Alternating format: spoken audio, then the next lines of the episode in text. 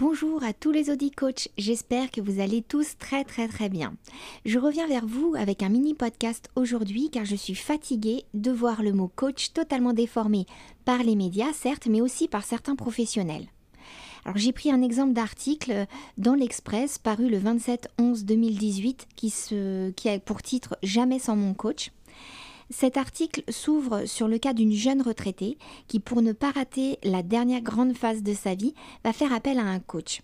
L'article montre qu'on nous sert un peu du coaching à toutes les sauces et là-dessus, ils n'ont pas vraiment tort. Mais lorsque je lis toujours dans cet article une citation du philosophe Pierre Lecoq, co-auteur de L'Empire des coachs chez Albin Michel, c'est-à-dire à quel point il s'est intéressé tout de même à ce sujet, déclarer que l'engouement pour du coaching tient à cette illusion que quelqu'un d'autre sait de moi des choses que j'ignore et qui sont fondamentales pour réaliser mon être. Ce n'est qu'un extrait, aussi je ne sais pas vraiment ce que pense Pierre Lecoq du travail de coach, mais cela me permet de rebondir sur une idée qui a tendance à m'agacer.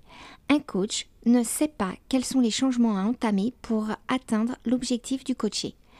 Toutes les réponses sont au cœur du coaché et le coach finalement ne propose qu'un accompagnement pour aller puiser en soi ses ressources.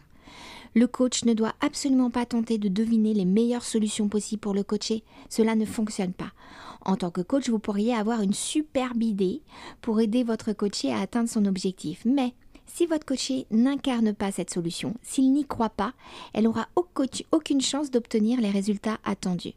Il vaut mieux une solution qui vient du coaché, même si elle paraît moins efficace. Et cette technique permet aussi une prise de conscience du coaché qu'il a tout en lui et lui permet de garder son autonomie. J'ai pris cet article comme exemple, mais je vois passer tous les jours des articles qui font l'amalgame entre coach, mentor, formateur, entraîneur. tout ça ne sont que des exemples. C'est pour cette raison que j'ai souhaité créer ces podcasts, remettre le mot coach à sa place et montrer que coach est un métier.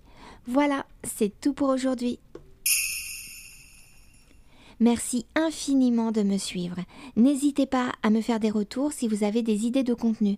Ce podcast peut se construire ensemble.